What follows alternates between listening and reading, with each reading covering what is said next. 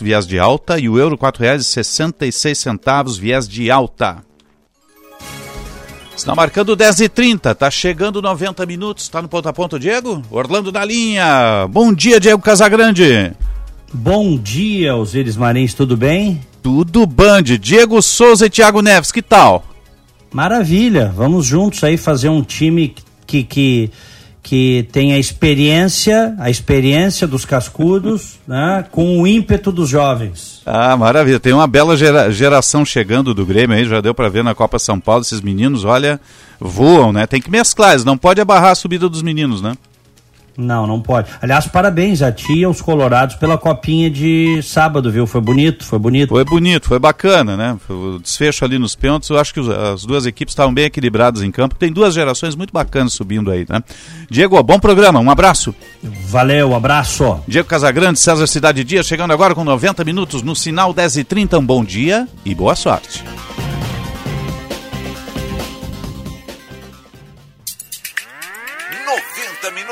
Na Bandeirantes. 90 minutos com Diego Casagrande, direto de Orlando, Estados Unidos, e César Cidade Dias.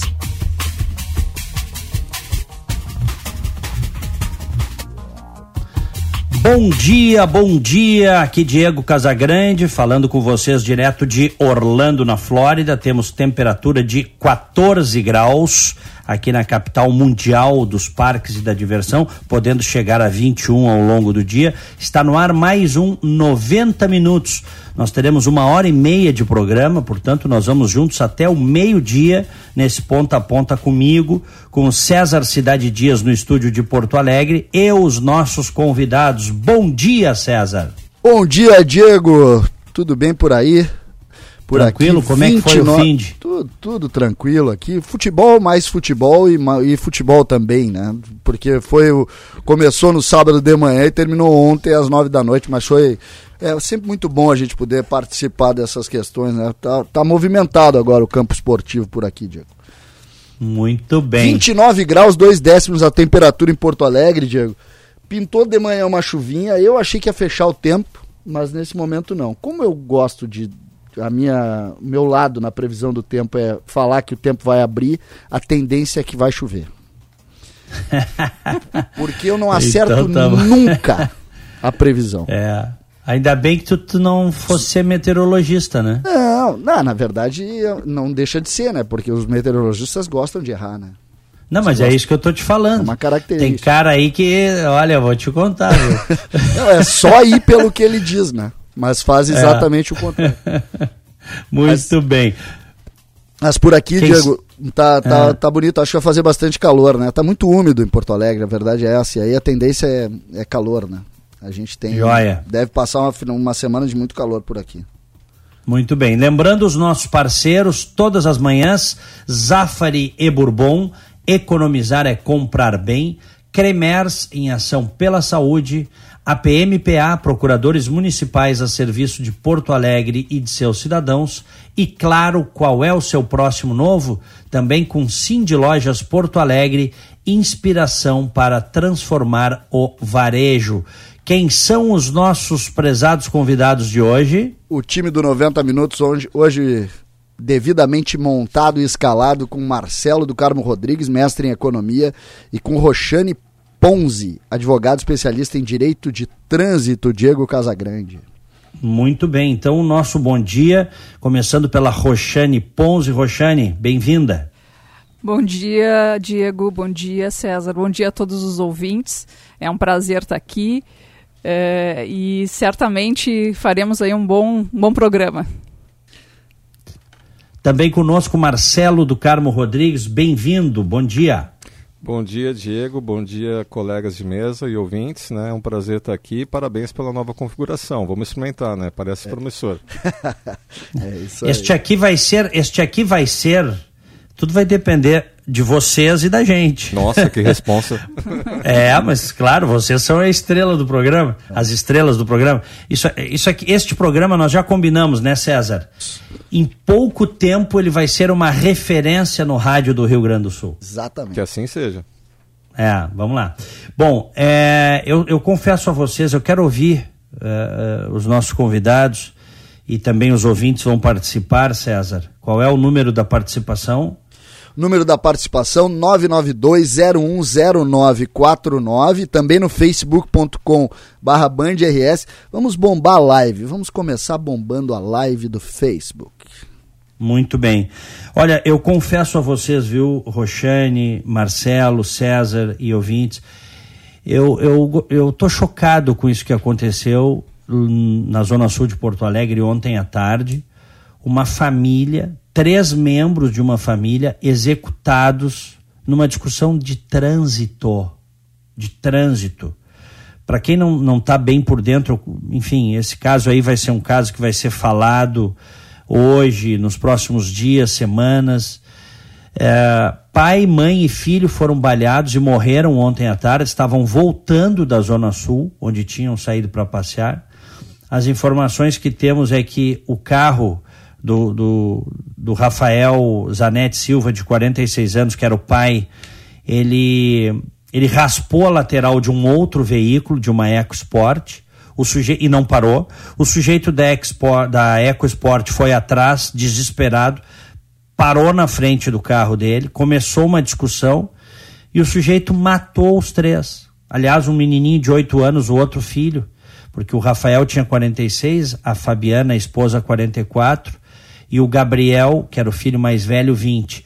O menininho de 8 anos estava no carro, junto com a namorada do, do irmão maior, e eles assistiram tudo de dentro do carro.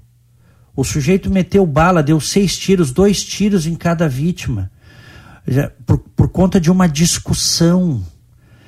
Roxane Ponzi, quero te ouvir a respeito disso. O sujeito está foragido ainda. O, o, delegado que investiga o caso disse que ele já está identificado, não tem antecedentes criminais e é jovem.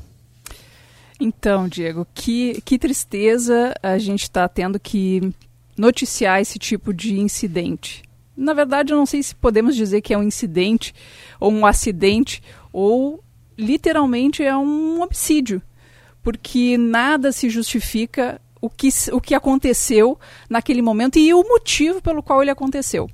É, existe um, um, um, ditado né, em latim que é, é ira furor brevis est. A ira é uma loucura passageira. E o trânsito tem esta capacidade né, de nos tirar do nosso centro. Em algumas situações a gente uh, uh, não consegue controlar essas emoções e, infelizmente, dependendo da, da do, do, momento em que se está, do local onde que se está, dos, dos meios que estão à nossa disposição, a gente acaba cometendo eh, atrocidades como esse cidadão que não conseguiu controlar a sua fúria naquele momento por conta de um, de um mínimo né, dano material que poderia ser tranquilamente uh, resolvido aí com 500 mil reais, que fosse o caso, entende? E, e, e, e a vida continuaria. E hoje nós temos, infelizmente, que a vida não vai continuar para essas três pessoas. É, casualmente, ontem teve uma matéria no, no Jornal da Noite é, falando sobre é, essa questão da violência no trânsito. O, né? O Fantástico, eu vi, eu vi. Fantástico fez Fantástico. uma matéria, exatamente. É, e, é, que, que, que, triste causalidade, né? De, de pensar nas duas. É, mesmo dia, no né? mesmo dia. Uma matéria já pronta. Né? Exato, né? exatamente.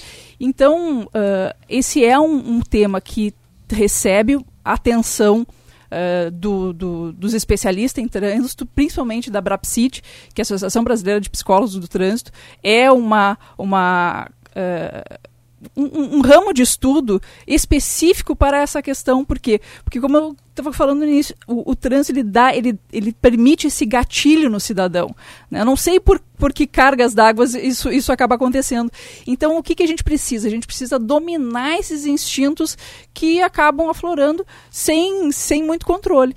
É, é realmente uma tristeza e, e, e obviamente que se a gente puder falar mais sobre isso, eu, eu, adoro falar sobre essa questão de trânsito. A gente pode voltar um pouquinho, falar lá sobre aquelas mudanças lá do, do, do PL do, do, do, presidente que, que sugere a diminuição do tempo né, de, de, de volta desse cidadão aos CFCs, ou seja, hoje a gente tem uma renovação de carteira em cinco anos e a proposta é para dez, né, e não esquecer que na verdade essas, esses exames médicos eles poderiam sim ser aperfeiçoados para poder identificar identificar um determinado traço nesse cidadão aí que talvez não tenha condições de conviver em sociedade. Né? Então, uhum. uh, sim, é, a gente não tem o melhor sistema de, de formação de condutor, infelizmente, mas não significa que a gente tenha que extingui-lo, mas muito pelo contrário, a gente precisa é aprimorá-lo. Muito bem. Marcelo Rodrigues. É, sim, é, sem dúvida nenhuma uma fatalidade, né? Uh, falando sobre esse sistema de renovação, por exemplo, eu acabei de fazer 50 anos de idade e fui fazer o exame médico a semana passada, né? O exame médico demorou Acho que se demorou um minuto, né, foi demais. Foi só um exame de visão. E era isso. Uhum. Nem ao menos um formulário que eu vi que existia esse formulário que questionava eventualmente sobre hábitos, né, sobre uh, uh, se, se, o sujeito usa drogas, não usa drogas, se o sujeito ingere bebida alcoólica, não ingere bebida alcoólica, nenhum checklist simples, né? sequer chegou a ser preenchido. Nem sei se isso poderia ter sido executado dessa forma. Mas a questão é, é que uh, os CFCs, né, o, o, o, o, tipo de verificação né, que se faz aqui no Brasil é uma verificação de habilidade. Se o sujeito ele resume o conjunto de habilidades necessárias para interpretar a legislação do trânsito e conduzir um veículo. Né? Ele tem a habilidade de conduzir um veículo. Ponto. Essa questão de comportamento, né, como a doutora falou, o sequestro, né, essa, esse, esse furor breve né, que se dá pela ira, uh, em escolas de inteligência emocional a gente chama isso de sequestro de amígdala. Quando você tem um sequestro de amígdala, você simplesmente perde o controle, né? É como se o seu cérebro cognitivo descansasse ali um pouquinho e seu cérebro emocional tomasse o controle. Tanto é que muitas vezes, né, a pessoa uh, imediatamente uh, em sequência a um episódio né, de uh, intensas emoções, ela se dá conta de coisas que ela fez e que ela não deveria ter sido feita, não deveria ter sido feita. Às vezes ela até nem lembra do que ela fez, né? Outras pessoas relatam para ela o que, que aconteceu. Então isso é da natureza humana. E o nosso problema é que a gente tem situações né, que nos expõem mais a esse tipo de gatilho emocional.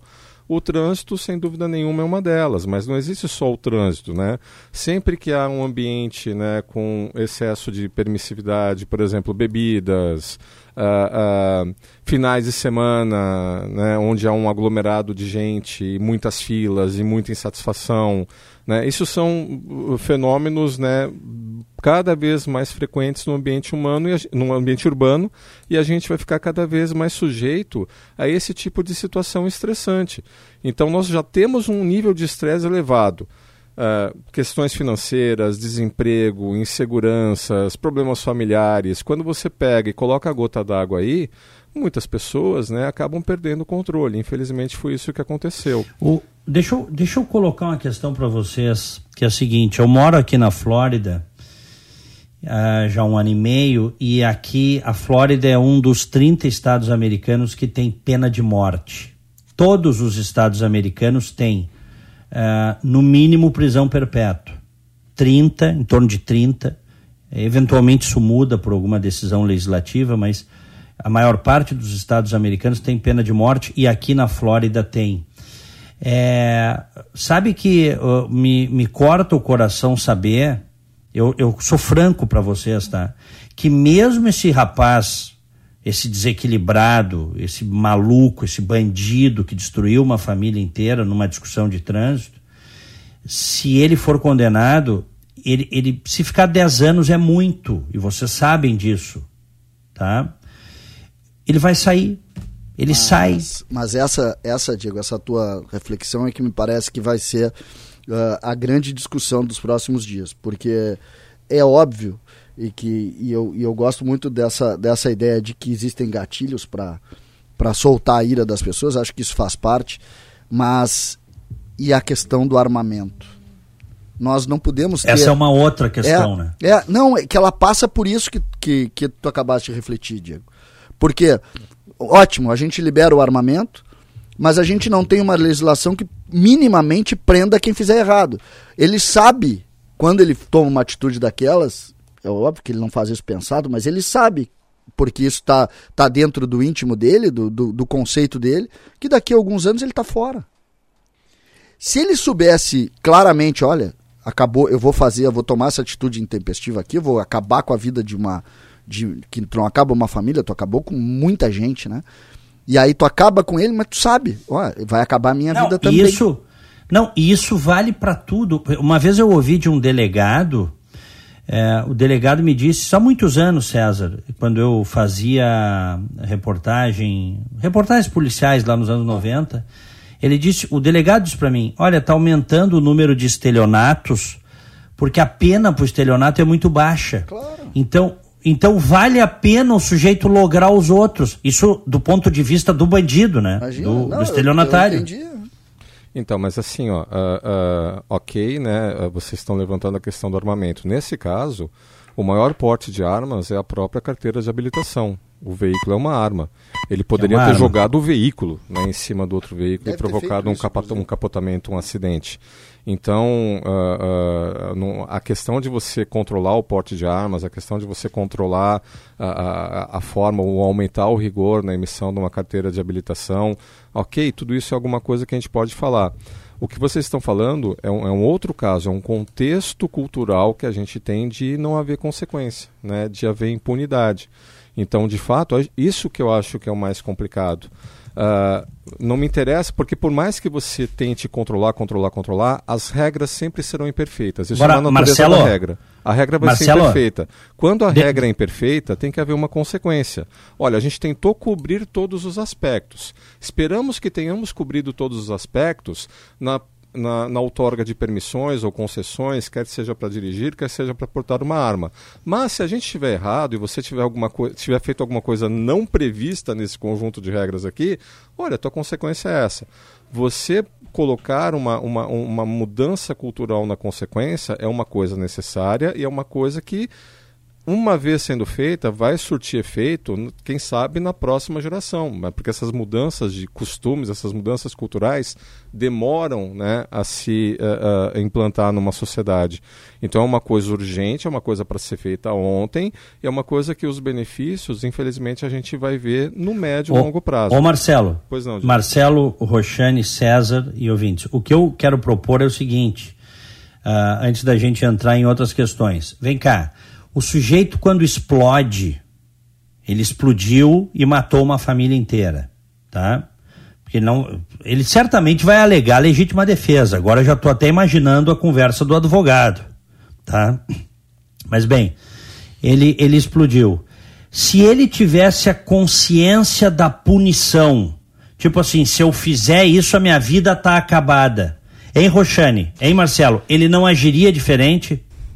Então, é, eu acho que essa questão da certeza da punição ela serve para todos os, os, ramos, né? Não só o cara que assalta, o que faz o estelionato, ou o que pega um carro e, e excede velocidade, ou bebe e dirige.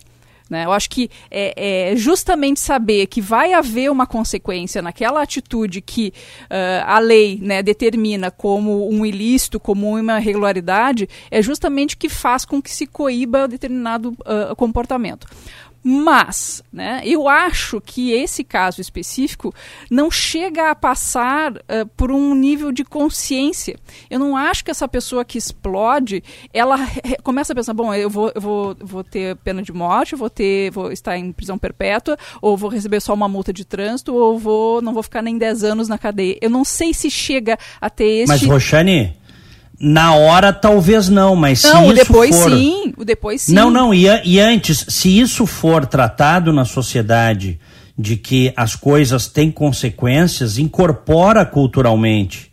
Bom, e talvez aspecto, o sujeito nem concordo. se permita. Pegando um exemplo é. até de trânsito, até de trânsito. A nossa geração, eu tenho 50 anos, o, o, o Marcelo tem 50 anos, o Diego, Diego a, a, idade é o Diego é um pouco mais novo que a gente, apesar da experiência. Uhum. Ele é um uhum. pouco mais novo que a gente. Mas eu faço o seguinte, a nossa geração foi criada, nós aprendemos, a, bebida fazia parte da nossa, é. da nossa rotina uhum. na juventude lá, a gente podia beber e dirigir. E isso mudou. E isso mudou. Sabe qual é a chance hoje de eu pegar um carro com um, um copo de cerveja? Zero. Porque é, eu, eu, sei também. a consequência disso. Uhum. Essa consequência que me parece que não está na cultura ainda do, do, do Brasil. A cultura da impunidade ela está na frente da cultura do risco. Então, é, Ainda, ainda voltando sobre, sobre, sobre essa mesma justificativa que eu estava tentando dar antes. É, eu sou a maior defensora de que a fiscalização, né, falando da questão do trânsito, que a fiscalização combinada com a certeza da punição, ela tem um, um, um, impacto imediato. Né? A educação ela vai servir lá a longo prazo. Mas, como eu te falei, esse ponto específico, eu não acho que o que, o que aconteceu foi um, uma questão de trânsito.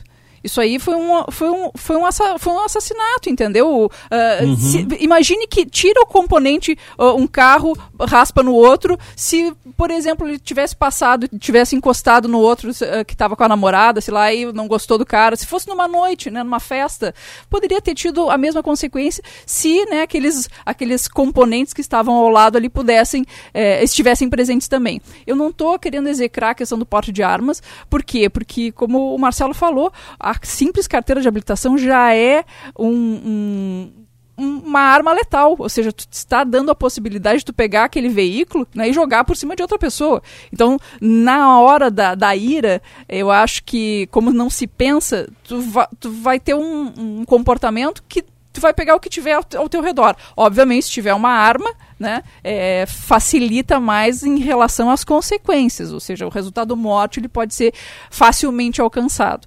Agora, Olha aqui, ó. O, o vereador Walter Nigelstein, que é advogado criminalista, acabou de mandar para nós aqui a mensagem, viu, Roxane? E, e Marcelo, e César e ouvintes. Homicídios como esse de uma família inteira na frente de uma criança de 8 anos merece pena capital. Eu que defendo o direito ao uso de arma, defendo também a responsabilidade máxima de quem a usa. Perfeito. Uhum. Esse é. tipo de comportamento, Diego, é uma coisa que, ok, né, eu concordo com a doutora, tem que ter a punição, tem que ter a consequência, mas principalmente você tem que ter educação, né, e é uma educação que tem que começar lá na primeira infância. É como os americanos estão fazendo, estão forçando, estão focando todo tipo de desenvolvimento de habilidade socioemocional que leva você a ter uma consideração empática pelo outro desde a tenra infância, porque isso é uma coisa que, infelizmente, as nossas famílias não estão conseguindo ser bem-sucedidas na transmissão desses valores morais. Né? Vários fatores, né? As crianças sendo uh, criadas né, longe dos pais, longe da tutela dos pais, a, a, a, a, desestruturação das famílias. Vocês já trataram isso aqui em vários programas. Então é uma coisa que, como todo problema complexo, não existe uma solução fácil e única. É, um, é uma abordagem sistêmica que vai envolver uma, um aprimoramento da legislação, um aumento da fiscalização, um aumento da consequência, uma melhoria na educação e, infelizmente, os resultados vão ser atingidos no longo prazo. Concordo com a doutora, nesse caso tinha uma arma, mas um camarada que uh, dirige em excesso de velocidade e faz uma ultrapassagem proibida, ele é tão inconsequente e irresponsável como esse jovem que por uma crise, né, um, um gatilho emocional, acabou tomando essa medida intempestiva e vai se arrepender disso né, para o resto da vida e uh, provocou um, um, dano severo a essa família. Mas quantas outras famílias não morrem de violência de trânsito? No Brasil inteiro. Daquela conta de um Vietnã por ano, de 60 mil mortos né, por mortes violentas no ano, quantas delas não são oriundas de episódios semelhantes a esses? Então é um problema complexo, é um problema sistêmico, infelizmente a gente vai ter que lidar isso no longo prazo. Agora, sabedores disso, o que nós, né, pessoas de melhor entendimento, temos que fazer? Atuar de forma preventiva. Assim como existe direção preventiva, a gente sabe que não adianta você entrar em discussão ou entrar em enfrentamento com pessoas que estão visivelmente alteradas, quer seja por uma situação de, de uh, uh, um, uma alteração em função de álcool, em função de drogas ou em função de um nível de estresse, né, em função de um, um acidente, né, como acontece nesses episódios de road rage, né, de, de, de raiva né, no, no, trânsito. Então a gente tem que evitar, nós temos que tentarmos sermos os mais pacíficos possíveis né, e evitar essas situações.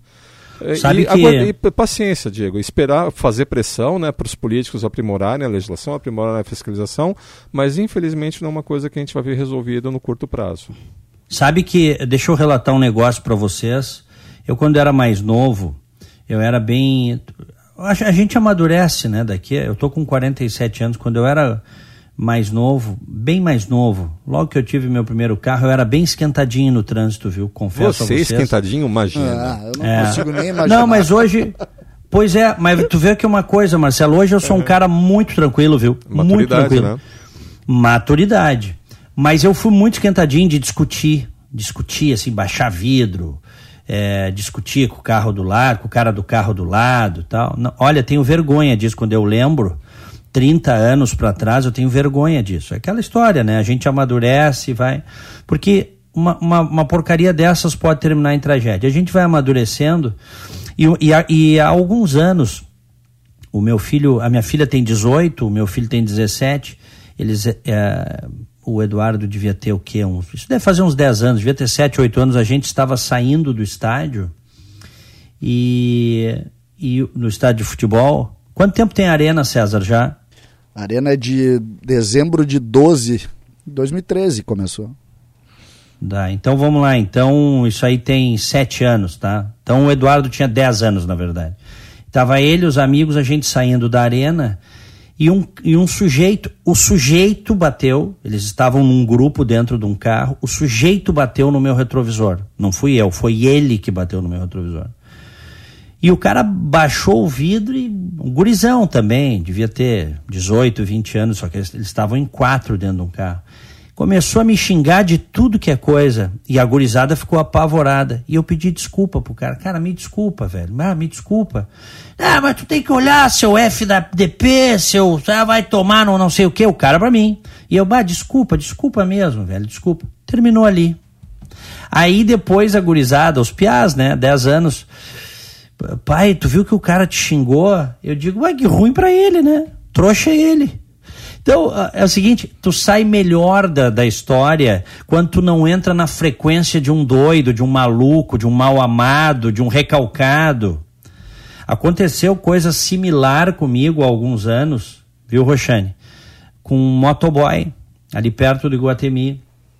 E quando eu parei no posto, o sujeito tinha me seguido e bateu, assim, eu estava com o vidro fechado, com o ar-condicionado, ele bateu no meu vidro.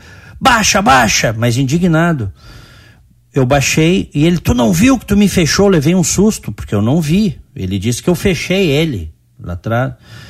Aí ele, ele, tu não viu que tu me fechou, seu filho da. O cara já saiu xingando. Eu disse, cara, me desculpa, eu não vi, me desculpa, velho. Mas te acalma, te acalma, não vi. O sujeito muda na hora. Porque ele tá pronto que tu deu uma pedrada nele. Como tu pede desculpa, mesmo ouvindo um xingamento tal, eu sei que isso não é fácil, tá? Eu estou citando casos que aconteceram comigo, mas que olha, tu sai muito melhor da coisa, muito melhor, tu sai Peço dando risada. também, até para as besteiras que os outros fazem. É, o, é. O, o, essa reação emocional, Diego, rapidamente, todo mundo tem. Por favor. Todos nós temos todo mundo sente subir o sangue né, é, em frente a uma adversidade. O que acontece é que a gente consegue conter esse, esse impulso, que é um impulso que tem desde os neandertais, né? O nosso cérebro reptiliano que está lá, essa reação luta e fuga, que ela é, instant, é instantânea, instintiva e imediata. O que acontece é a contenção disso. Às vezes essa contenção falha. Tem vários motivos para essa contenção falhar. Por exemplo, um sujeito com álcool né, no seu organismo já é um pouco mais falha essa contenção. Às vezes se bloqueia essa contenção. Né? No nosso neocórtex, claro. a gente tem uma coisa que a gente chama de neurônios inibidores, que é esse que fala, não, não, calma, olha lá, né? e a gente consegue fazer essa regulação. Às vezes isso falha. A tua dica é o seguinte: quando o sujeito está com raiva, né, você de alguma forma, provocou raiva nele porque você se colocou na frente dele de alguma forma.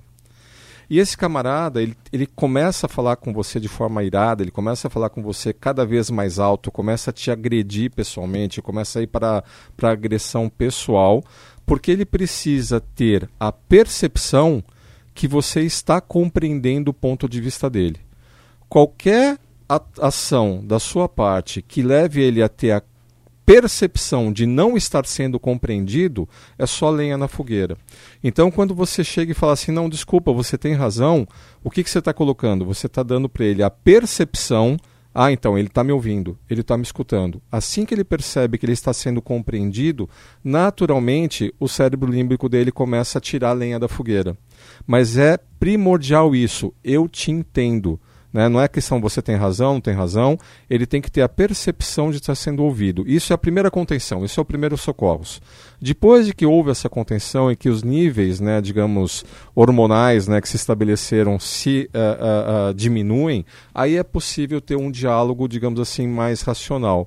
Mas o primeiro movimento é essa pessoa que está irada, que está com raiva, ela tem essa ira, ela tem essa raiva, ela chuta, ela, ela agride, ela aumenta o tom de voz, porque ela quer ter certeza que você compreende o ponto de vista dela. Porque para ela uhum. você fez uma coisa e ela, ela não percebe que você a entende em seu ponto de vista. Não quer dizer que ela tenha razão. Tá? O camarada pode ter toda uma reação emocional dessas e não estar com a razão. Mas o que importa é que para ele, ele acredita que ele está com a razão naquele momento. Ele tem a crença que ele está com a razão. Então, quando um não quer, dois não brigam. Né? Então, por mais que ele tenha razão ou não tenha razão, não é nesse momento de ira de falar, não, você está errado. Pronto, você só colocou mais lenha na fogueira. Só depois de acalmados os ânimos Perfeito. é que é possível ter qualquer tipo de discussão. Então, a primeira.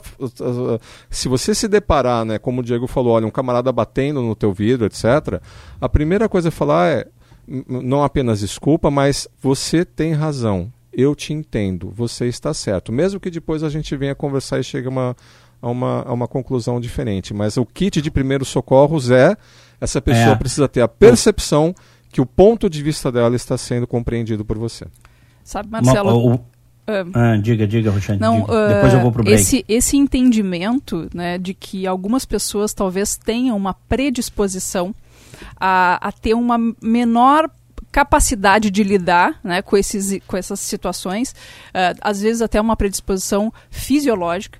Ele já é, inclusive, o objeto de estudos do, do NEPTA, que é o, o centro de o núcleo de estudos da URGS, que é uh, dirigido lá pelo Dr. Flávio Pechansky, que foi, inclusive, quem, quem trouxe todo o estudo da questão dos drogômetros, que hoje eles estão tentando ver se determinadas pessoas, né, por conta lá dos seus níveis de cortisol, elas uh, têm uma predisposição a cometer ilícitos. O que vai se fazer depois, né, com, com essa informação, aí são outros 500. Mas daqui a pouco nós podemos, talvez, ter um embasamento científico de que determinadas pessoas né, talvez tenham que ter uma carteira de habilitação de não de cinco anos, mas sim talvez de três, que elas precisam ser monitoradas com mais frequência. Quem sabe isso possa evitar que situações como essa, que ainda que eu entendo que não seja uma questão de trânsito, mas que, que esse cidadão tem uma carteira de habilitação, esse mesmo que foi uhum. capaz, que foi incapaz, na verdade, de, de limitar a sua,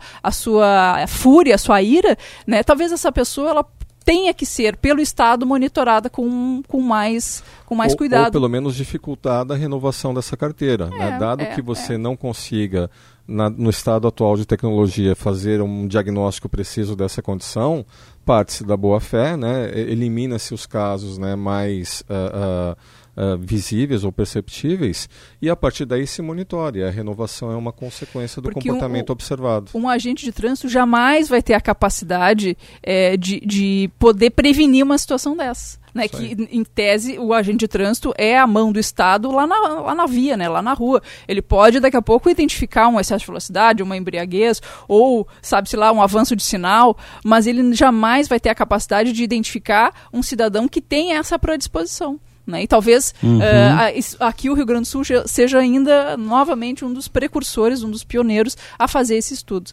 Aliás, né, já aproveitando a oportunidade, uh, o pessoal lá do, do, do, do, Centro de Estudos ele está selecionando candidatos que, que queiram né, se disponibilizar a participar. Então, uh, depois eu posso deixar aqui com a produção aqui o, o link que quem tiver interesse né, de, de colaborar, que quem sabe pode estar fazendo aí, ajudando a fazer uma história melhor para as próximas gerações. Muito bem. São 11 horas 3 minutos. Nós vamos fazer um primeiro intervalo e aí na volta tem muitas mensagens dos nossos muitas ouvintes. Mensagens. Aqui para o 90 minutos. César já separou algumas. Estamos recebendo hoje Marcelo do Carmo Rodrigues, administrador de empresas, engenheiro, mestre em economia, e a advogada especialista em direito de trânsito Roxane Ponzi. Já voltamos. Bastidores do Poder, com Milton Cardoso. Hoje, às duas da tarde, aqui na Rádio Bandeirantes. Atuar com autonomia é fundamental para que os procuradores municipais de Porto Alegre cumpram a missão de garantir a correta aplicação dos recursos da cidade. Advogados públicos, os procuradores trabalham para assegurar que políticas em áreas como saúde e educação estejam voltadas à população. APMPA Procuradores Municipais a serviço de Porto Alegre e seus cidadãos. Procurando para onde viajar? A temporada de férias de verão Sesc tem várias opções para você. Além dos hotéis do Sesc, temos os hotéis conveniados no Rio Grande do Sul e Santa Catarina. Confira também pacotes de viagens durante todo o ano. Informações no Sesc de sua região ou acesse o site sesc-rs.com.br. Sesc, a força do sistema Fé Comércio ao seu lado. Plantão Cremers. Os problemas da saúde no Brasil não se resolvem com a simples contratação de mais profissionais? Não faltam médicos, faltam estrutura e condições de trabalho. A abertura indiscriminada de mais cursos de medicina tem feito a qualidade da formação cair consideravelmente. Precisamos priorizar a excelência. É isso que o Cremers defende. Acesse pormaissaude.com.br e saiba mais.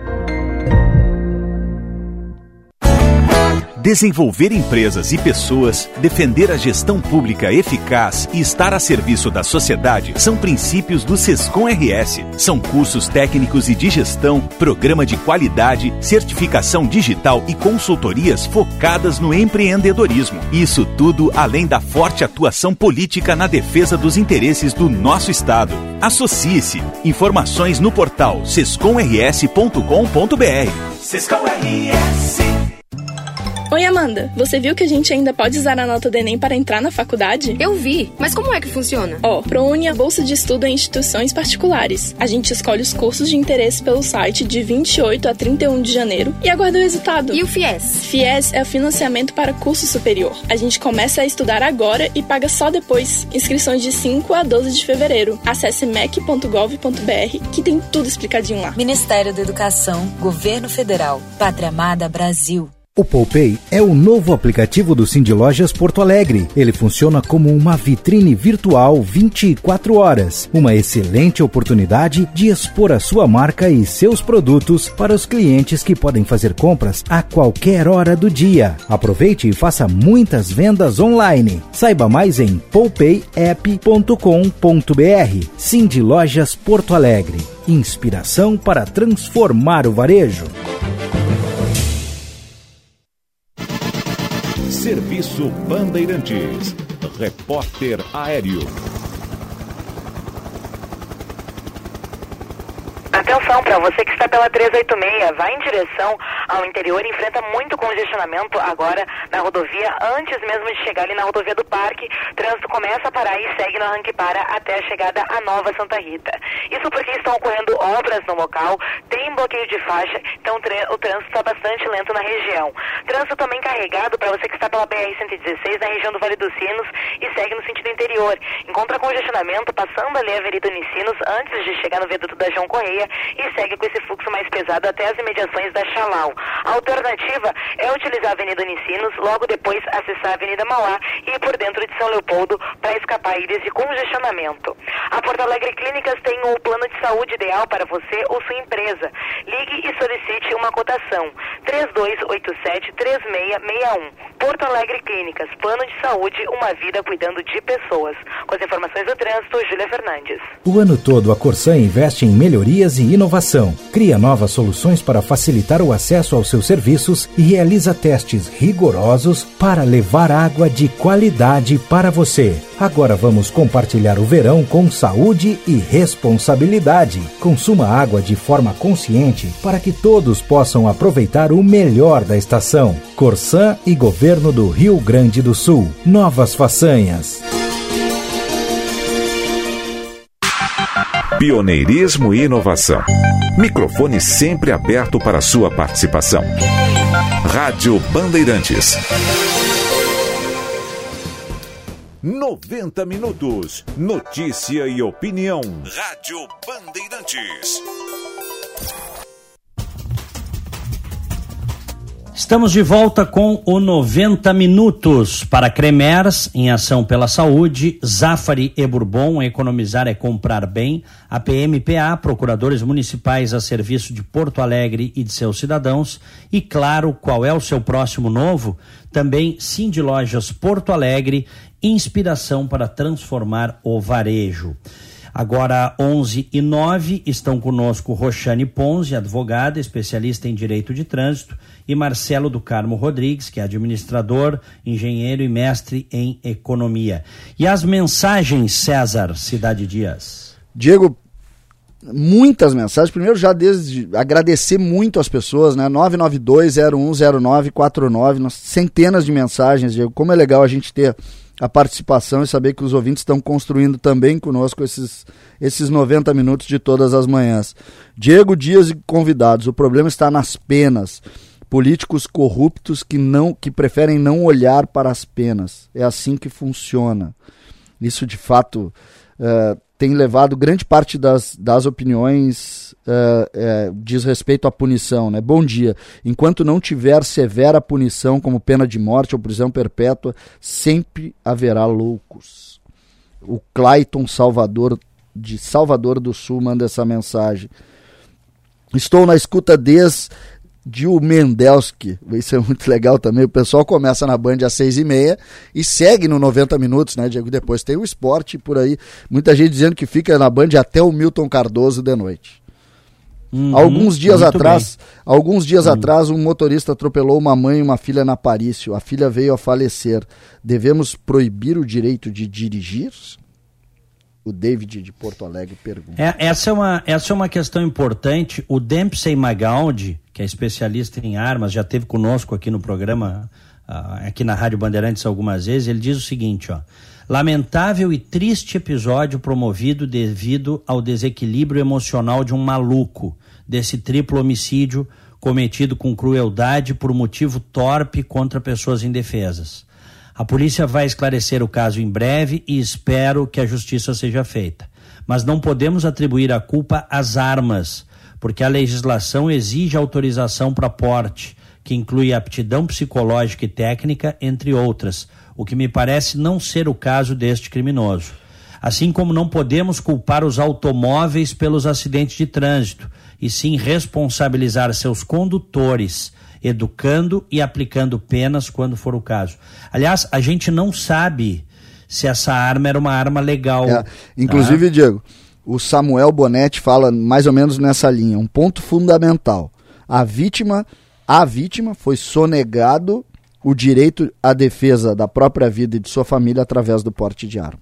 Essa é um, uma ponderação aqui do Samuel Bonetti, nosso ouvinte também que faz uma ponderação olhando pelo outro, pelo outro viés. Né? Eu olhei por um, ele olhou pelo exatamente. Uhum. Eu, eu, as, quando eu escuto essa questão das penas, né, principalmente quando se fala de trânsito, e, e óbvio que essa sensação ela decorre em função de que quase todos os, os acidentes com resultado morte é, acabam uh, se refletindo em impunidade. A gente tem raríssimas situações em que as pessoas que cometeram né, uh, homicídio no trânsito, dá para se dizer, né, uh, principalmente com ingestão de álcool, aquela combinação de velocidade, enfim, essas pessoas acabam estando soltas por conta, sim, da legislação.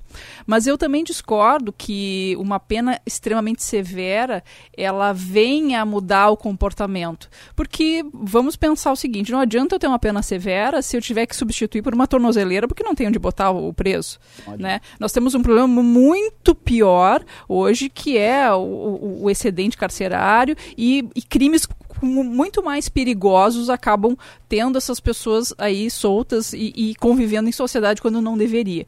Então, mais do que isso, é, eu acho que voltamos a primeiro, aquilo que a gente estava falando lá no início, a certeza de punição, a certeza de que vai haver uma consequência com aquela atitude. E independente do tempo de pena, não precisa ser a prisão perpétua, não precisa ser a pena de morte, pode ser lá, sei lá, 10 anos, 5 anos, Roxane... 3 anos, desde que seja, né? Mas, Roxane, desculpa, mesmo que seja 10 anos, é pouco porque esse cara fez. Eu entendo o teu ponto. Tu está dizendo o seguinte, não adianta ter pena se não tem onde botar como cumprir, como realizar a pena. Mas é o seguinte, a gente tem que se eu pelo menos penso assim, a gente tem que se conscientizar que é muito é muito barbada o cara destruir uma família e cumprir 5, 10, 15 anos. Ele tem que saber que a vida dele está acabada se ele fizer um negócio desse. E aí você vai criando. Eu penso assim, eu não sei o que, que tu pensa, o Marcelo também. César, ele tem que. Isso culturalmente vai entranhando na sociedade. Eu, eu entendo o, o, o que a doutora falou, Diego, assim, ó. Se você, por exemplo, vamos falar, pena de morte. Se a pena é de morte e a pena vai ser cumprida, então, sabe, eu não tenho mais nada a perder.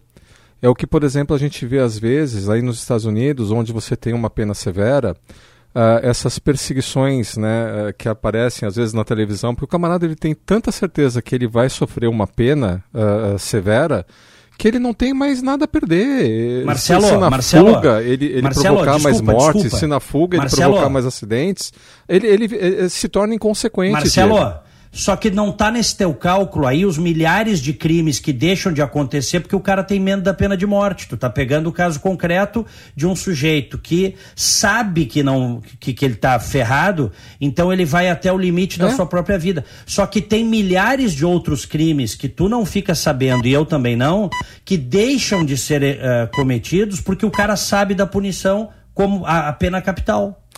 Bota no teu Entendo o que cálculo você está isso. colocando, Diego, mas Diego. isso não é suficiente para coibir todos os crimes. A gente Não, vai isso nunca vai ser, nunca então vai pronto. ter, nunca vai ter algo. Onde é que tem um lugar que todos os crimes são coibidos? Isso não Pois é, existe. então pronto. E, mas tem outra coisa, Diego. ah, quando a gente Hum. começa a fazer alterações né, na legislação punitiva, principalmente em âmbito penal, ah, e especialmente quando a gente fala de um código que é de 1940, é, nós, nós acabamos gerando algumas incongruências. Por exemplo, quando a gente fala da, da questão de trânsito.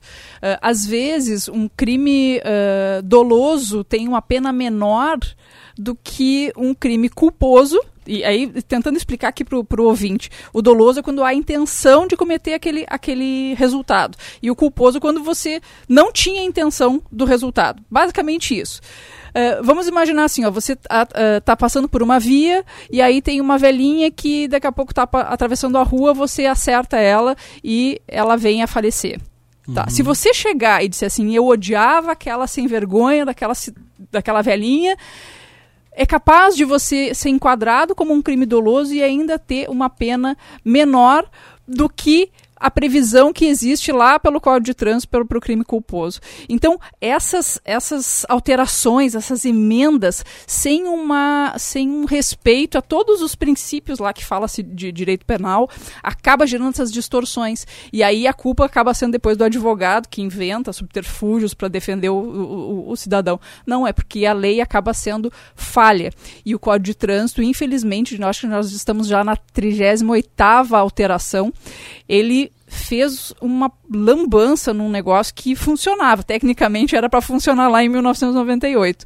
Né? E especialmente nessa questão que fala sobre os crimes de trânsito, ah, quando veio a proposta lá da, da da deputada Cristiane Yared, que teve toda aquela, aquele, aquela fatalidade com o filho dela, ela é do Paraná, se não me engano, não sei se, se os, ouvintes eles lembram, é, ela que capitaneou basicamente essa alteração, que fez com que, tecnicamente, o cidadão ele pudesse ser preso, né? Ele ia ser preso por, por cometer um, um crime de trânsito. Isso mudou, inclusive, os números.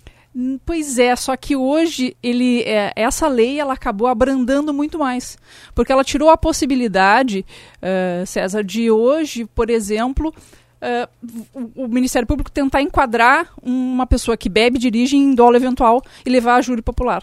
Sim.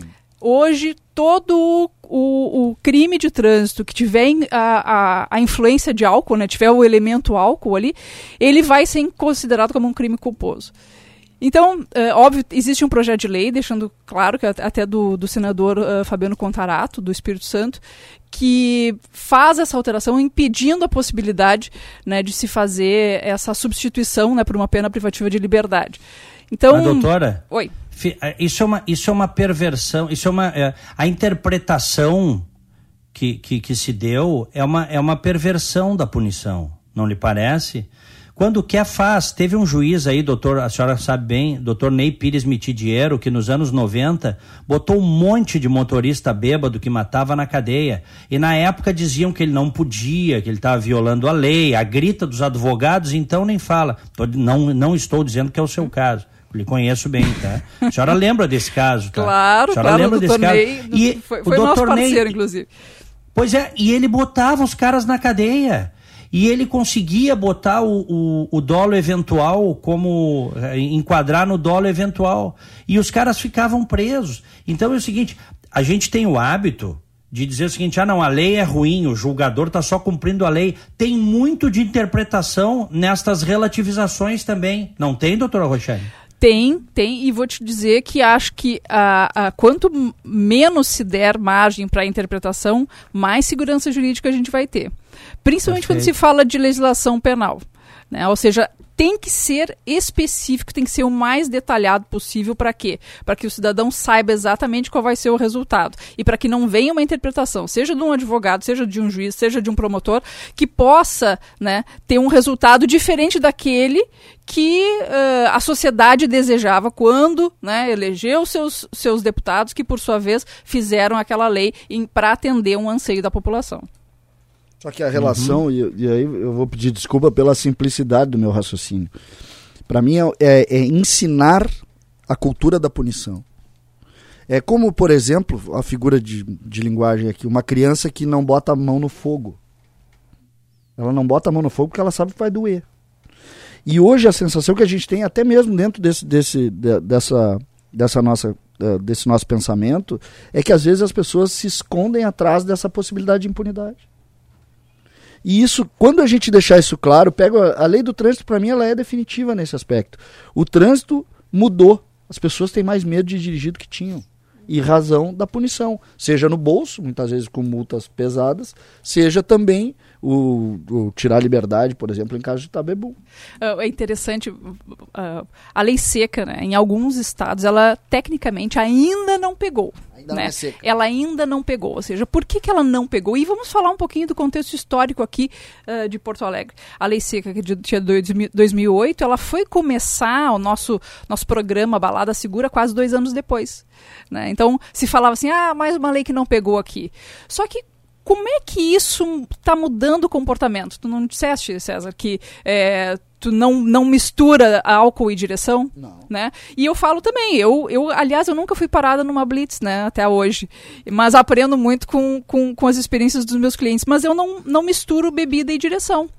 Por quê? Porque eu sei que em qualquer esquina que eu virar, eu posso me deparar com uma blitz, eu posso me, deparar, uhum. deparar com a fiscalização. Cultura da punição. Certeza de que eu vou ser fiscalizado e mais. Aí é uma ação conjunta. É o Detran, EPTC fiscalizando, tendo as blitz de balada segura todos os dias e em contrapartida nós temos um Detran que instaura esses processos de suspensão, que pune, porque eu tenho absoluta certeza que qualquer um dos nossos ouvintes aqui, se não já, se não teve um problema problema em relação a, a esse sentido, conhece alguém que está sem carteira porque eventualmente aí misturou bebida e direção. E esse é, é, é, essa repercussão positiva que eu digo, ou seja, saber que tem alguém que está cumprindo a pena, isso aí vai mudando o comportamento. Temos outras coisas que a gente precisa melhorar ainda. Infelizmente, a lei ainda é um pouco frouxa para aquelas situações em que a pessoa, mesmo cumprindo a pena de suspensão, ela diz assim: não me interessa, esse país está cheio de bandido, aí eu vou dirigir, entendeu? Eu não sou bandido, vou continuar dirigindo sem carteira. E eu digo: olha, não faça isso, porque pode ser que talvez só as suas próximas gerações consigam tirar uma carteira de habilitação de novo. Né? Então, uh, ainda talvez falte uma punição hoje, entendo como, como especialista em trânsito, para aqueles que ainda mesmo depois de, de, serem suspensos, terem suspenso sua carteira, ainda decidem, né? Tem a decisão cultura, de continuar dirigindo. Agora né? sim, ó, é uma questão cultural, mas eu volto a insistir, né? Por mais que a punição ela seja parte desse sistema, não é o único. Uh, eu dou aula na Unicinos à noite. Toda noite eu tenho que voltar para casa, né? Pegando lá a 116. O que leva eu a respeitar a velocidade, reduzir a velocidade na chuva, não é a punição, né? é a preservação da vida. Eu tenho filha, eu tenho esposa em casa, elas são uh, minha família, as pessoas do meu lado também têm famílias. Então, é uma cultura de preservação à vida. É você ter uma, uma ideia né, de que você é você vive em sociedade. A punição né, é um dos elementos, né, a educação, a, a necessidade de você preservar a vida. É, é tão uh, uh, uh, responsável né, quanto esse camarada que acabou provocando esse, esse acidente fatal e essa, e essa, essa morte trágica em Porto Alegre, é tão responsável um camarada que, por exemplo, não faz a manutenção do seu veículo. Um camarada que excede a velocidade, que não respeita a, a sinalização, que dirige uh, uh, de uma forma inconsequente. Então, punição, ok, né, mas é um problema cultural, é um problema de educação, é um problema de preservação de vida. O que me faz Olha, obedecer às leis não é o medo da punição, né? é o amor que eu tenho à minha família e a consciência de viver em sociedade, Diego. Não, mas não, aí, não adianta você ficar medo, só, medo, no, no, mas, só mas, do ponto de vista da punição, Diego. Marcelo, é, é uma não, questão mais complexa. Mas eu, mas é claro, mas eu concordo com essa, essa parte que tu está dizendo, eu concordo. Mas dizer que a punição não tem, não tem efeito na conscientização, aí não, né? Ó, óbvio, como é que tu foste educado? Não tinha medo do chinelo? Ou tu não tinha medo do castigo? Não, essa, vamos, vamos falar sério, no, no sentido. Estou falando metaforicamente, né? Uhum. O, tirar a punição como fator educativo não está correto. Ele não é o único fator e nem eu estou dizendo. É o que eu estou falando, não fatores. é o único fator e por isso que eu acredito que você simplesmente aumentar o grau de punição não vai ser suficiente. Já existe um grau de punição e ele não é suficiente. Outras coisas precisam ser consideradas. Se você perguntar para mim a minha Sim, opinião, a minha humilde opinião é, é, é educação. Hoje. É educação, é essa educação moral, é essa educação ética que ela não está presente na nossa sociedade e isso tem reflexos no trânsito, na política, no sistema financeiro, em oportunismos os mais diversos, na saúde. Isso tem re eh, reflexos em vários aspectos da nossa sociedade.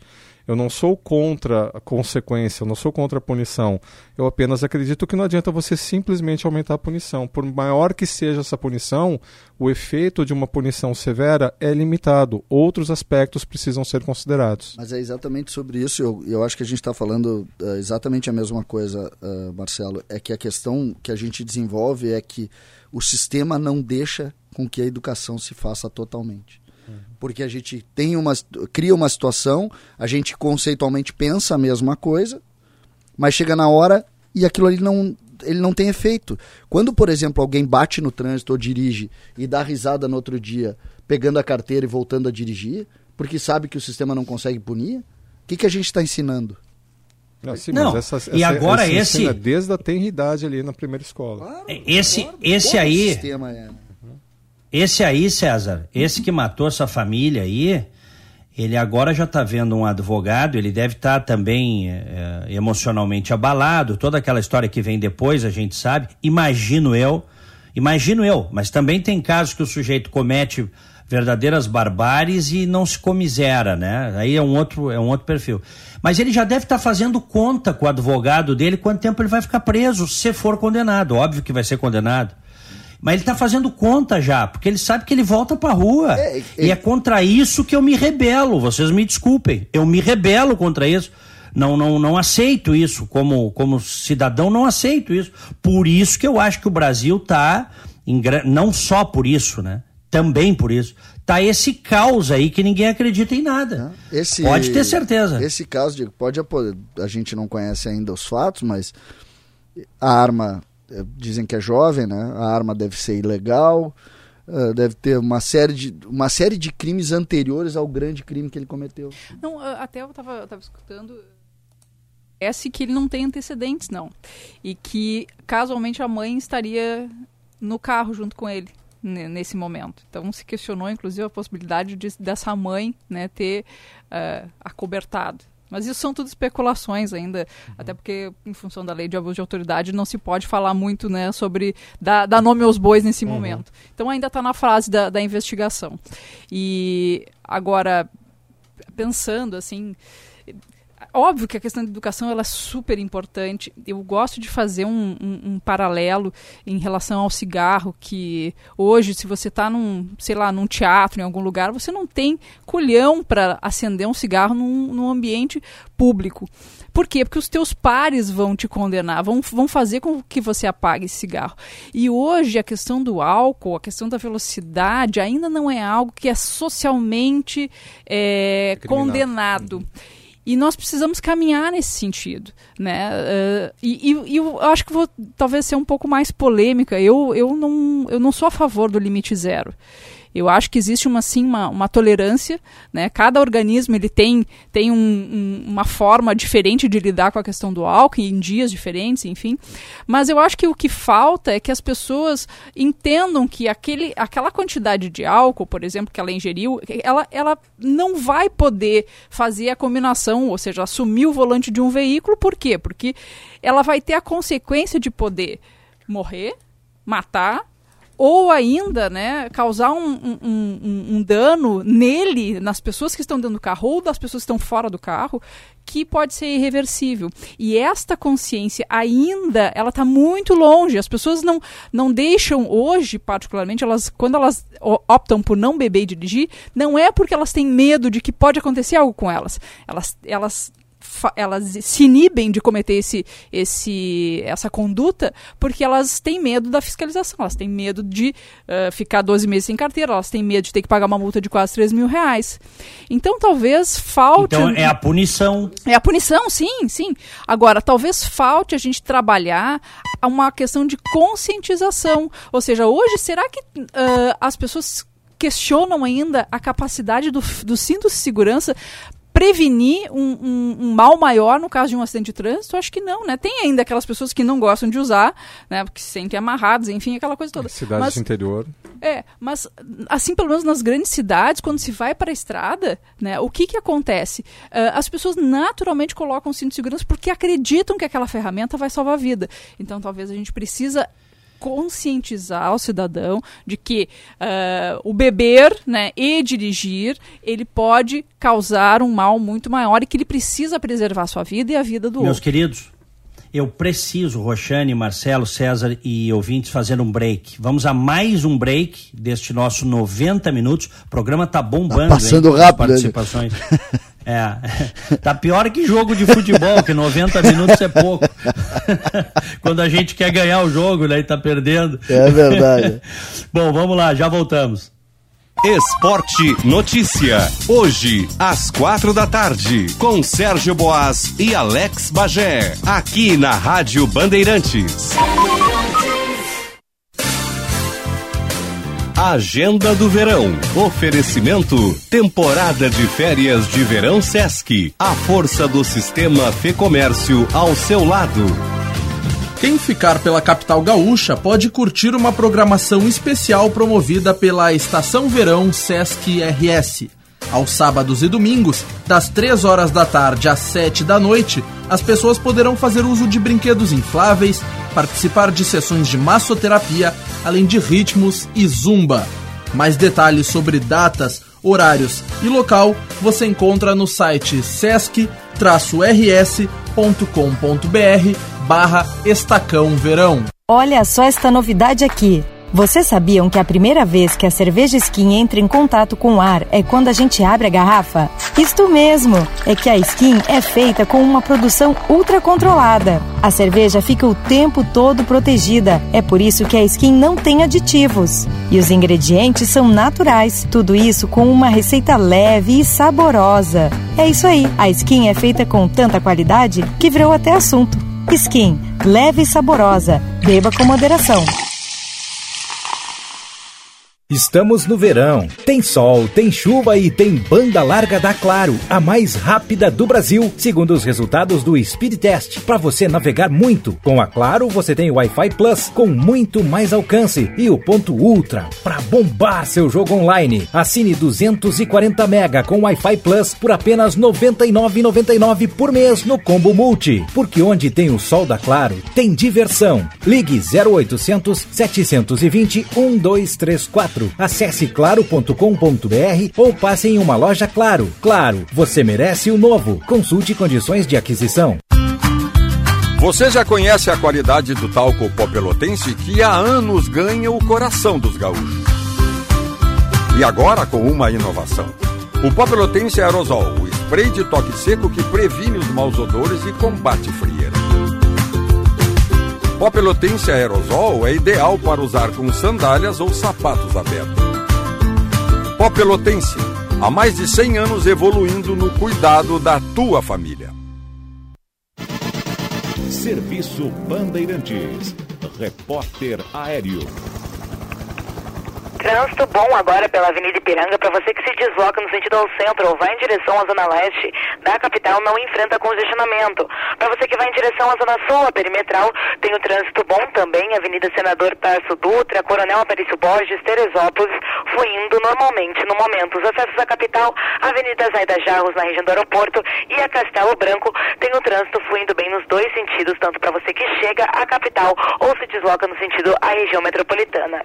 Volta às aulas Fast Shop, aproveite nossas ofertas de tablets, impressoras, notebooks e mochilas. Confira mais ofertas no site ou no app. Compre agora e receba em casa ou vá a uma loja Fast Shop.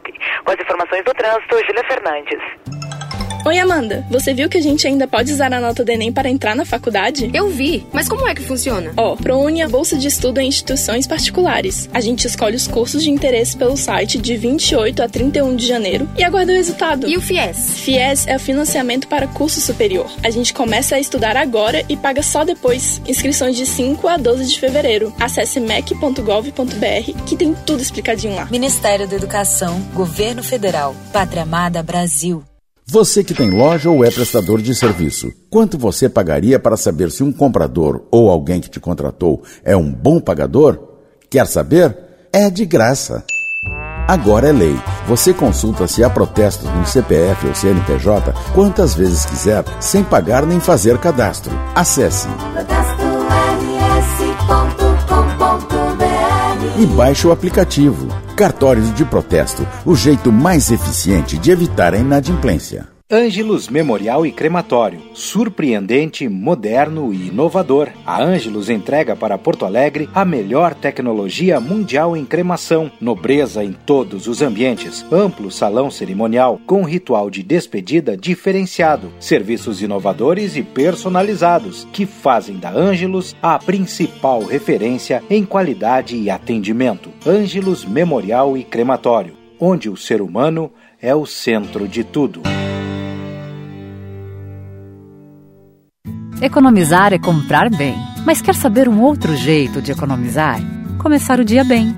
Um café da manhã bem equilibrado, com proteínas, frutas e cereais, faz seu dia render muito mais. Faz bem à saúde, melhora o astral e você economiza incomodação. Inspire-se com a variedade e a qualidade do Zafari e do Bourbon e programe um café da manhã especial. Zafari e Bourbon. Economizar é comprar bem. Esta é a frequência da informação. Rádio Bandeirantes. 94,9. Também pelo aplicativo Band Rádios no seu smartphone. 90 minutos. Notícia e opinião. Rádio Bandeirantes. Agora 11 horas e 37, estamos de volta com 90 minutos para Zafari e Bourbon. Economizar é comprar bem. Cremers em ação pela saúde, Claro, qual é o seu próximo novo? E a PMPA, procuradores municipais a serviço de Porto Alegre e de seus cidadãos.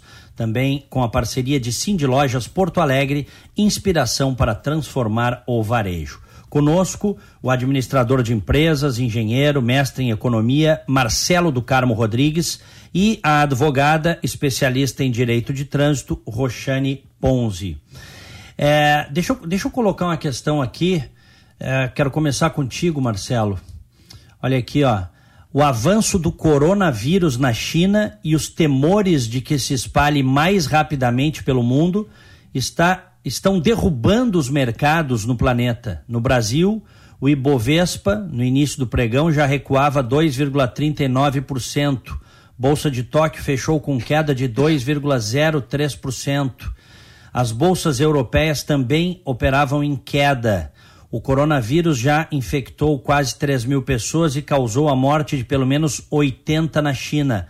Há rumores de que o governo chinês esteja escondendo informações. Já existem casos confirmados da doença em outros 14 países, incluindo Estados Unidos, França, Japão e Canadá. O que, que achas disso, Marcela, e de que forma isso vai nos afetar a todos? Bom, Diego, primeiro, uh, uh, eu, eu, sempre dissocio esses movimentos de bolsa a esses fatos. Sempre que a bolsa subiu ou, ou, caiu, no caso caiu, houve uma operação de compra e venda e alguém realizou o lucro. Né? Então, uhum. uh, isso é um movimento normal. Né? Eu não associaria a, a um movimento de bolsa ao coronavírus especificamente. Outra coisa também Uh, a gente tem tido há mais ou menos a cada dois anos, né, em diferentes lugares do mundo, surtos né, dessa nova cepa de vírus. É uma gripe muito forte que provoca pneumonia.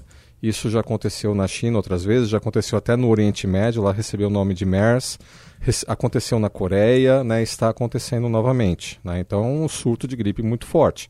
O que é, é, leva a questionamento é o como que a China ela vai conseguir é, regular os seus mercados para prevenir novos surtos dessa natureza. O que, que é o, o, diferente do coronavírus? Esse vírus ele é de origem animal. Até hoje você não tem certo né, como que foi o primeiro mecanismo de transmissão de um animal para um ser humano, lá quando teve uhum. o primeiro surto da doença. Porque a gente sabe que na China a gente tem um problema terrível né, de alimentação. Né? O pessoal aproveita toda e qualquer oportunidade para produzir alimento, para produzir proteínas. Nessa cidade aí de Wuhan, que é um centro, imagina, só de habitantes locais são lá 12 milhões de pessoas. É um grande centro universitário, tecnológico, comercial, logístico. Então tem gente de todo lugar do mundo lá e é um problema muito grande alimentar esse povo. Tanto é que um dos primeiros lugares que se identifica ali a, a, a um dos focos né, de transmissão da doença eram nos mercados públicos locais. Então, isso que é a questão, né? O, o, como é que está o controle, a segurança de alimentos na China? Há um, um, tempo atrás, ano passado, a gente teve todo um reflexo no mercado de carne, porque eles tiveram que sacrificar três quartos do seu rebanho uh, uhum. uh, de suínos, né, em função de doenças eles são extremamente criativos né, com relação a, nova forma de, novas formas de conseguir proteínas. Por exemplo, uma coisa completamente nojenta, que já é uma realidade lá com eles, são as, as fazendas de baratas. Né?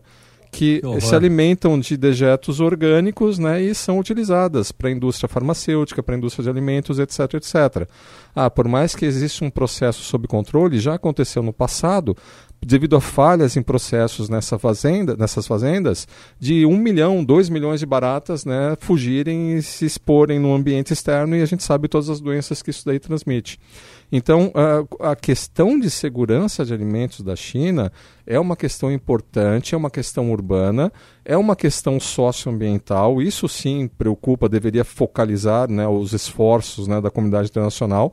A questão de obter acesso à proteína barata, né, cada vez mais vai ser impactante. A gente ainda não chegou num nível, num patamar que vai ter ali as projeções de estabilização da, da população mundial, né? as projeções falam de 11 bilhões de pessoas, ou seja, ainda tem, vai ter muita boca para alimentar até lá. E como é que a gente vai conseguir um, um, sistema de segurança de alimentos né, capaz de prover proteína barata, prover alimentação barata e saudável, sem causar distorções alimentares como esse, esse fato.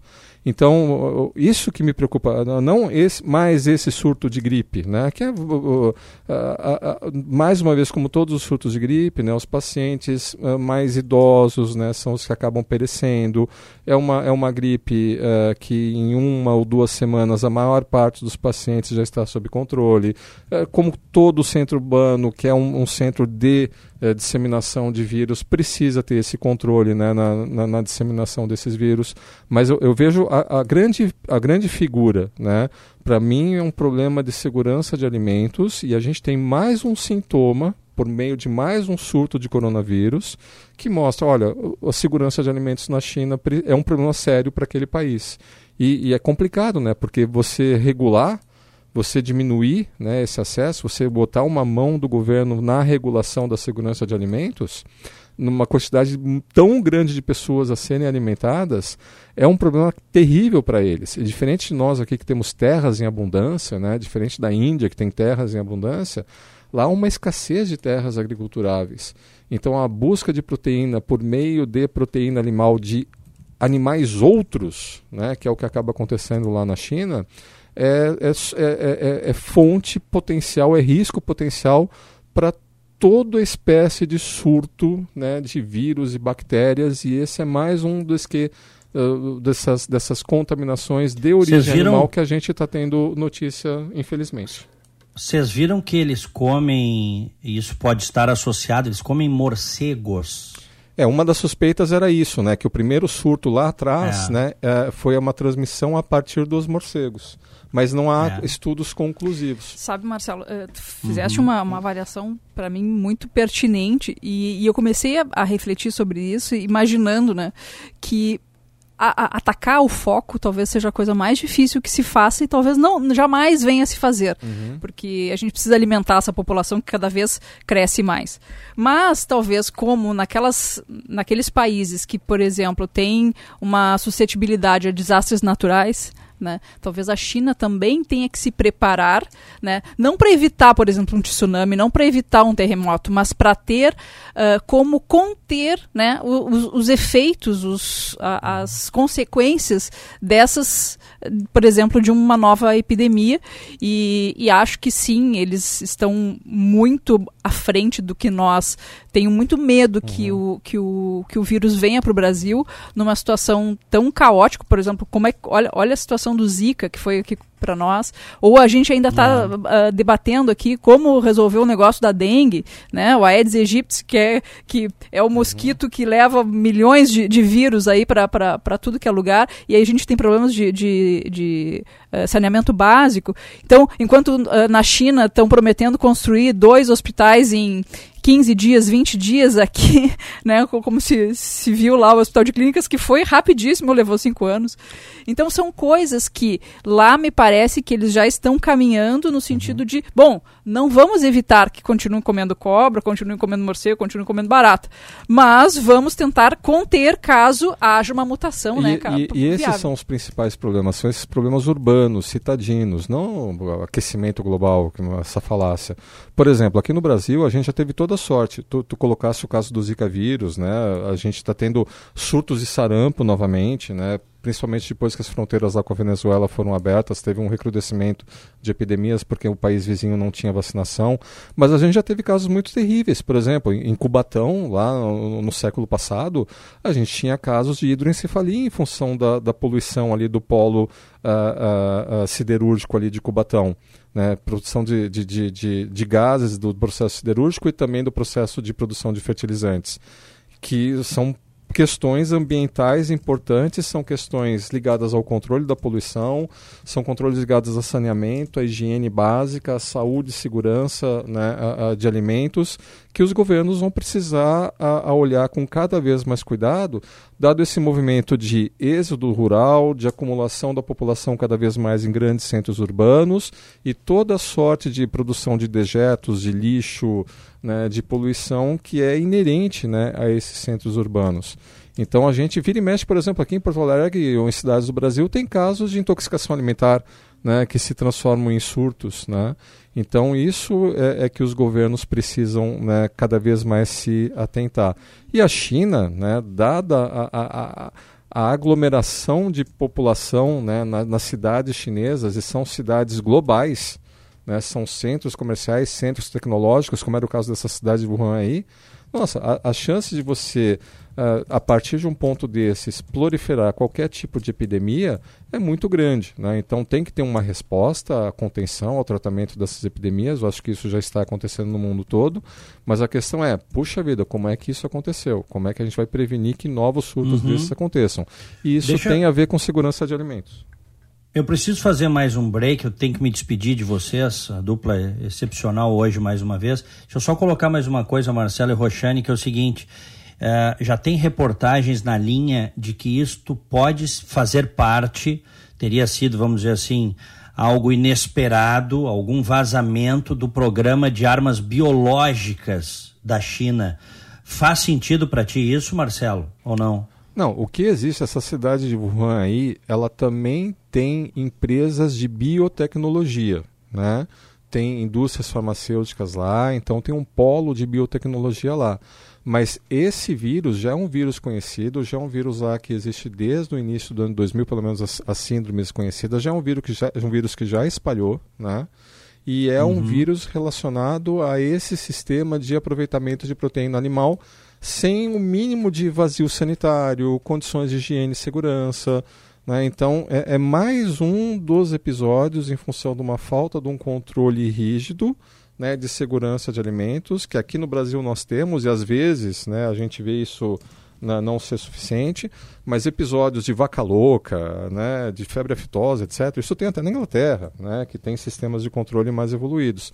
É um dos grandes desafios modernos da humanidade, né, você ter segurança de alimentos para alimentar, para prover para uma população cada vez maior em centros urbanos. Né, e a China está enfrentando bem. os desafios dela.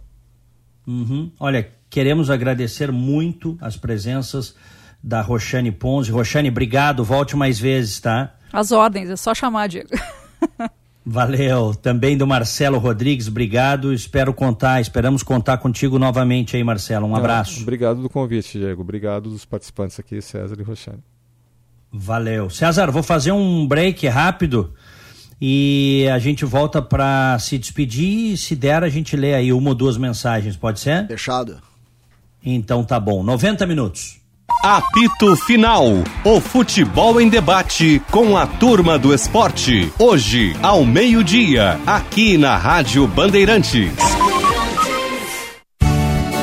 Agronotícias com Gabriela Lerina. Oferecimento Senar RS. Em regiões como a de Santa Rosa e em Federico Westphalen, a colheita do milho avança rapidamente. De uma forma geral, o forte calor e a escassez da chuva consistente, aquela chuva mais volumosa, para boa parte do Rio Grande do Sul nos últimos dias, afeta o desenvolvimento dos grãos e espigas. Porém, há exceções. Como nos contou o deputado Hernani Polo, ex-secretário de Agricultura, que se prepara para assumir a presidência da Assembleia Legislativa em fevereiro. Na propriedade dele, o milho é usado para a alimentação do rebanho do gado leiteiro. O milho numa boa condição, apesar da falta de chuva, nos últimos dias está com uma, uma boa condição aqui. Agronotícias, oferecimento Senar RS. Vamos juntos pelo seu crescimento.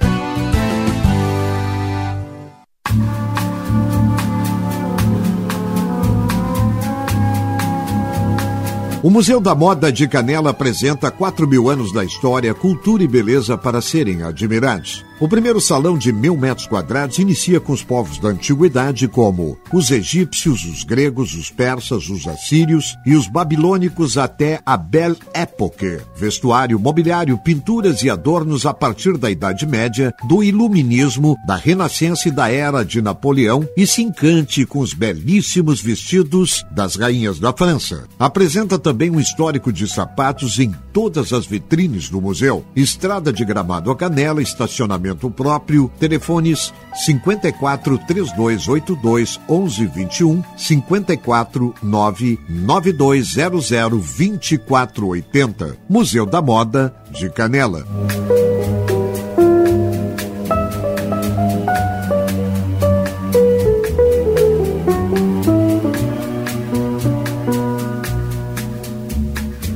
Procurando para onde viajar? A temporada de férias de verão Sesc tem várias opções para você. Além dos hotéis do Sesc, temos os hotéis conveniados no Rio Grande do Sul e Santa Catarina. Confira também pacotes de viagens durante todo o ano. Informações no Sesc de sua região ou acesse o site sesc-rs.com.br. Sesc, a força do sistema Fé Comércio ao seu lado.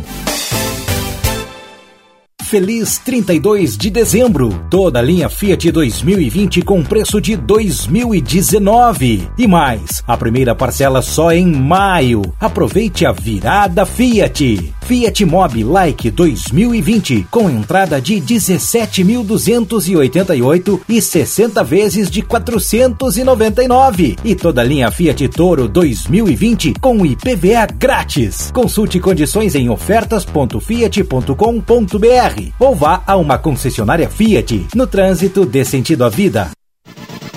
Serviço Bandeirantes. Repórter Aéreo. Sem nenhuma ocorrência em atendimento na capital, o trânsito ainda fluindo bem nas principais vias de Porto Alegre para você que se desloca na capital. Atenção que a partir de hoje vai ter um corredor exclusivo para ônibus na rua Engenheiro Luiz Engler e na Avenida Paulo Gama. O horário de funcionamento dessas faixas exclusivas serão das 6 às 9 da manhã e das 16 às 20 horas. Para você que está na região metropolitana, 116 na região do Vale dos Sinos, com muita tranqueira ainda para quem segue no sentido a Novo Hamburgo, a partir do Parque do Zoológico até a chegada a Chalau, devido a obras que ocorrem na região. O motorista tem que ter mais atenção neste trecho. Porto Seguro Alto, cuidar do seu carro é nosso trabalho, mas o que importa é cuidar de você. Consulte seu corretor. Com as informações do trânsito, Júlia Fernandes. Enfrentar as reformas do Estado tem sido o grande desafio da Assembleia Legislativa discutir com coragem a privatização das estatais, reformar o Código Ambiental, extinguir privilégios, debater os altos salários e a Previdência. Tudo isso com a maior economia da história do Legislativo. Quase 150 milhões economizados. Isso é gestão com respeito ao dinheiro público. Assembleia Legislativa do Rio Grande do Sul. Desenvolver empresas e pessoas, defender a gestão pública eficaz e estar a serviço da sociedade são princípios do Sescom RS. São cursos técnicos e de gestão, programa de qualidade, certificação digital e consultorias focadas no empreendedorismo. Isso tudo além da forte atuação política na defesa dos interesses do nosso Estado. Associe-se. Informações no portal sescomrs.com.br. Sescom RS. Alô, galera! Aqui quem fala é Rogério Forcolém, sou apresentador do Brasil Urgente Rio Grande do Sul. De segunda a sexta a gente tem um encontro marcado com muita notícia, prestação de serviço. Brasil Urgente Rio Grande do Sul. Comigo, Rogério Forcolém e a nossa maravilhosa equipe de jornalismo da TV Band Rio Grande do Sul. De segunda a sexta, às quatro da tarde, eu espero você.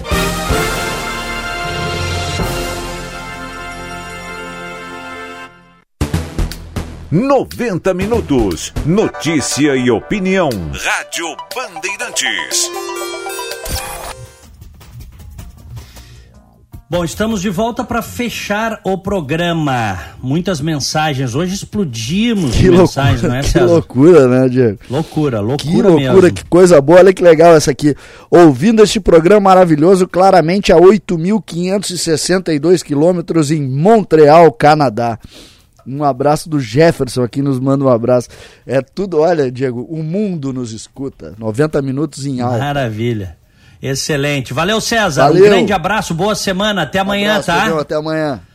Valeu. Desejando aos nossos queridos ouvintes uma semana maravilhosa. Fiquem com Deus. Tchau. Apito Final. O futebol em debate com a turma do esporte. Daqui